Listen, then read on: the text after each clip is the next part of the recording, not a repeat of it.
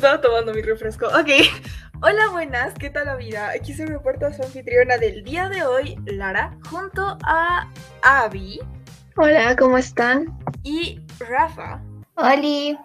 Juntas somos confinadas y hoy en nuestra primera edición tenemos una invitada especial y esta es Lu. Hola. Y bueno, bienvenida Lu al lugar en el que respetamos creencias, opiniones y decisiones. Gracias a todos por estar aquí hoy y podemos empezar ahora sí con la información, ¿no? Primero que nada, ¿qué es el COVID-19? Es la enfermedad causada por el nuevo virus conocido como SARS-CoV-2. Eh, la OMS tuvo noticia por primera vez de la existencia de este nuevo virus el 31 de diciembre del 2019 al ser informada eh, de un grupo de casos de neumonía pírica, que si no me equivoco son los que ven la, los problemas en los pulmones causados por virus. En realidad todos son virus, pero bueno. Eh, que se declarado en Wuhan, que es la República Popular de China. Bueno, muy serio todo, entonces más que nada vámonos con las teorías de cómo el COVID se originó para encontrarnos en la situación actual.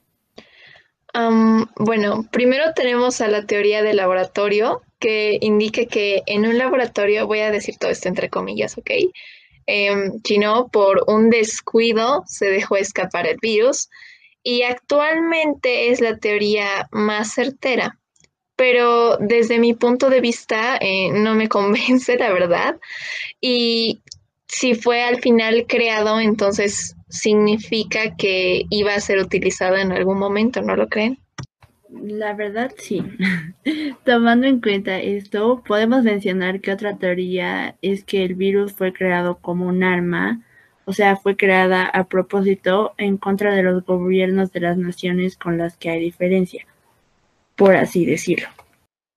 Bueno, y otra teoría se trata de una teoría animal que no se trata de un murciélago ni de un cerdo, sino de un pangolín, que es un quirquincho, es, bueno, es como un quirquincho de pelito largo y pues le hicieron sopita y comidita y pues el virus parece que lo portaba este animalito y al parecer alguien se le antojó pangolín entonces lo hicieron sopita y ya pues se creó toda esta cadena viral hasta donde nos encontramos en la actualidad.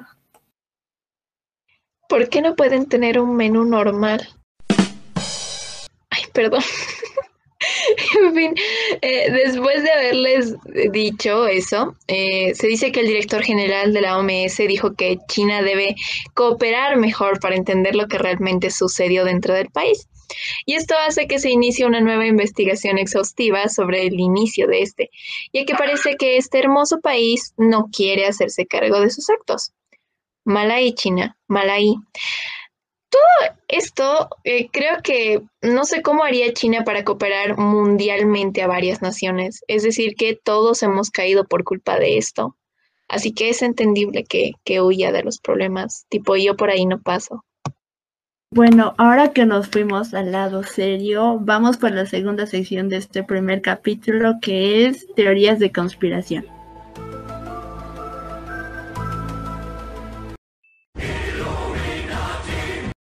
Ah, bueno, algo que personalmente me parece muy gracioso es que siempre que hay una tragedia nacional, internacional, lo que sea, eh, y algo sale a la luz, brotan decenas de teorías conspiranoicas y que atribuyen al origen de los acontecimientos a oscuros enigmas o personajes.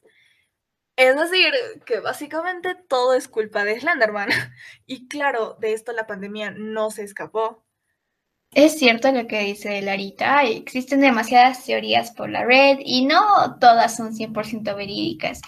Bueno, y pasándonos a otro chismecito, pues sabroso, fuertecito, que hemos encontrado en la red acerca del origen ha sido acerca de las redes 5G, tanto que incluso ha provocado pánico en decenas de ciudadanos que hayan ido a atacar a torres con estas antenas 5G y los trabajadores que instalan e incluso algunos famosos han contribuido a desinformar con esta teoría y la han promovido en sus redes sociales y han hecho que, se, que la teoría se pueda expandir alrededor del mundo. Como por ejemplo eh, la cantante Carrie Hilson, que tiene 4.2 millones de seguidores en Twitter. Según esta tesis, Bill Gates también es protagonista en esta historia.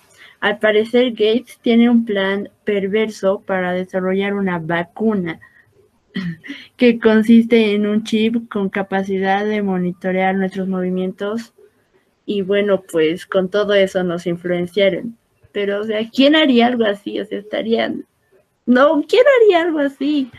Creo que concuerdo con Lu. La verdad es que escapa de nuestras expectativas el hecho de la tecnología que se ha desarrollado hasta ahora, porque hay que ser francos, lo que vemos en las noticias o lo que sale a la luz no es necesariamente lo más innovador que tenemos.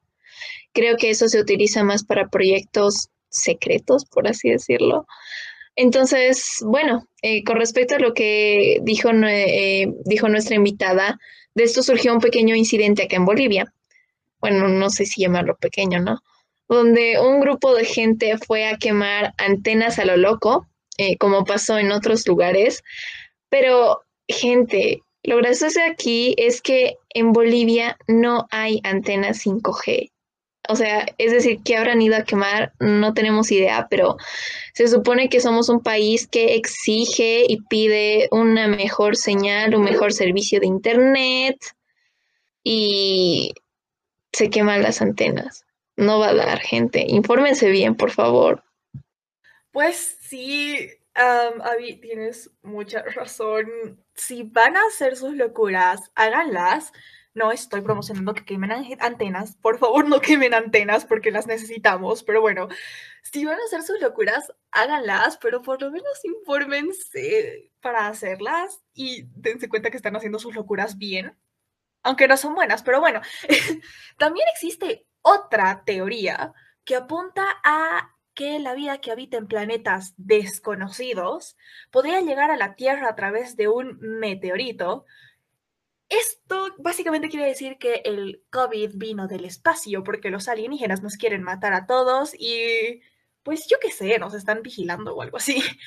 Por ejemplo, el profesor Chandra Wickramasinghe eh, del Centro de Astrobiología de Boogie, Buckingham. Ok, lo siento por trabarme tanto, pero esto está en otro idioma y al final nunca pude descubrir cómo se pronunciaba, pero bueno, eh, afirmó que eh, una bola de fuego cayó al norte de China en octubre pasado y como que quiere confirmar que esa es la fuente más probable del SARS-CoV-2, pero realmente esto no tiene ni pies ni cabeza porque algo alienígena probablemente ya hubiera extinguido todo y a todos y no estaríamos aquí diciéndoles esto ahora mismo.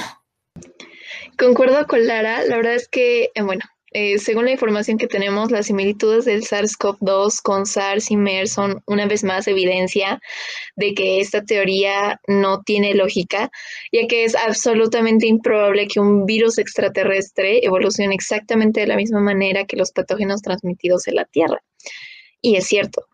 Eh, el otro día, eh, bueno, ustedes han debido ver, eh, no debo ser la única que ha visto, digamos, ciertas películas que hablan sobre apocalipsis como La Guerra del Mañana, Día de la Independencia y varias así.